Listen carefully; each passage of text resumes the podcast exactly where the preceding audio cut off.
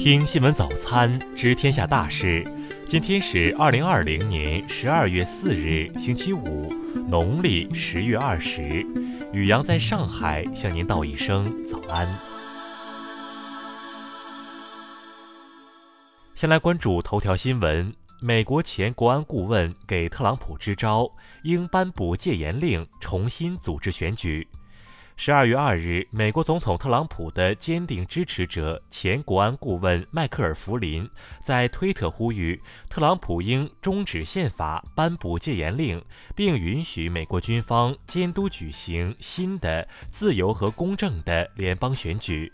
在大选日之后，特朗普支持者阵营一直宣称，二零二零年总统大选存在选举欺诈，特朗普的选举结果被窃取。对此，有美媒评论道：“福林所谓的颁布戒严令、重新选举的说法一点也不现实。”报道援引美国宪法称，即使宣布戒严令，总统也无权单方面取消、推迟或改变选举日期，这种权利掌握在国会手中。宣布戒严令也不会终止宪法，而且军方无权组织重新选举。美媒商业内幕认为，十一月的大选反映了美国民众的真实意愿，没有证据证明选举过程中存在欺诈行为。与此同时，当选总统拜登赢得了全国普选，获得近八千一百万张选票，而特朗普只有七千四百万张。此外，特朗普本人也对当选总统拜登做出了让步。十一月二十六日，特朗普告诉记者，如果选举人团最终投票选出拜登，他就会离开白宫。再来关注国内新闻。国家卫健委昨日指出，全国各综合医院、儿童医院要加强发热门诊的建设和改造。发热门诊要建在相对独立的区域，而且要有三区二通道，人流、物流、空气流都要相对隔离。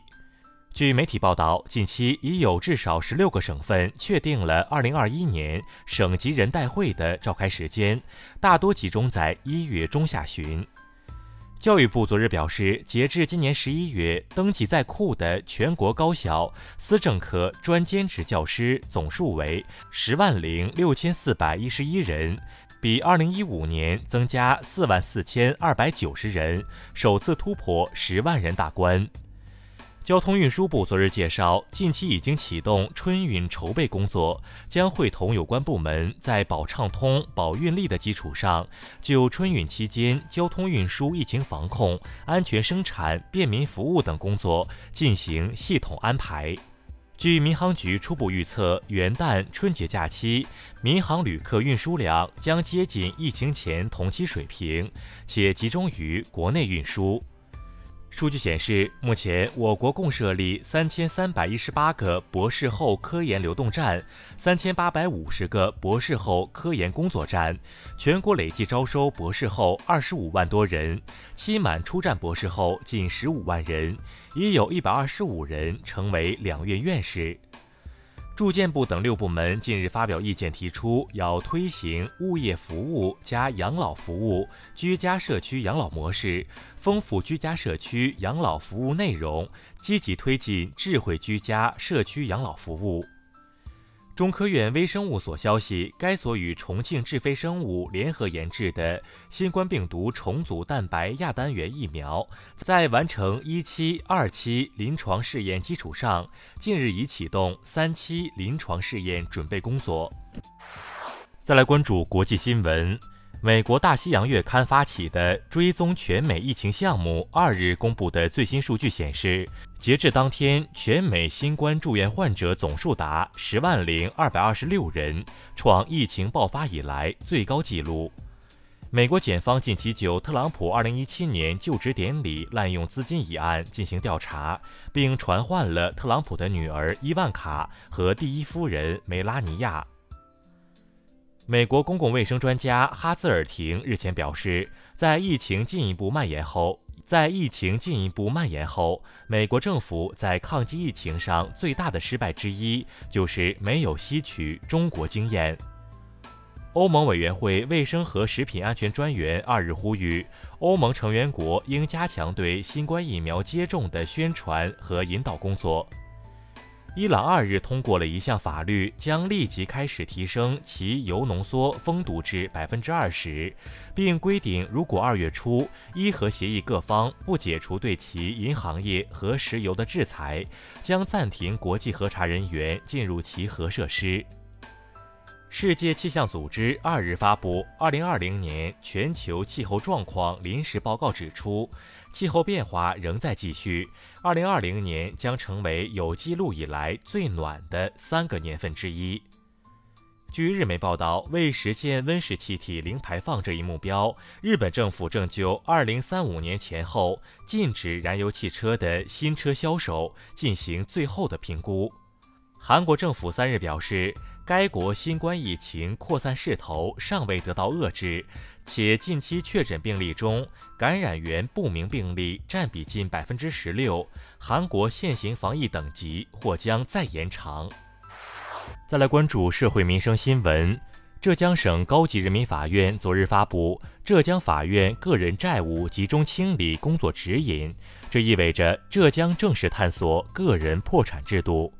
兰州寿研所布鲁氏菌抗体阳性事件属地善后处置工作新闻通气会三日召开，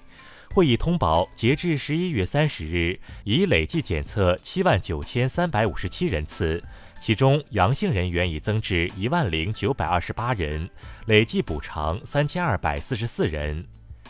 二零一八年六月二十八日。故意杀人犯黄一川为泄私愤，公然砍杀无辜学生和家长，致两名儿童死亡，二人轻伤。昨日，上海一中院已依法对其执行死刑。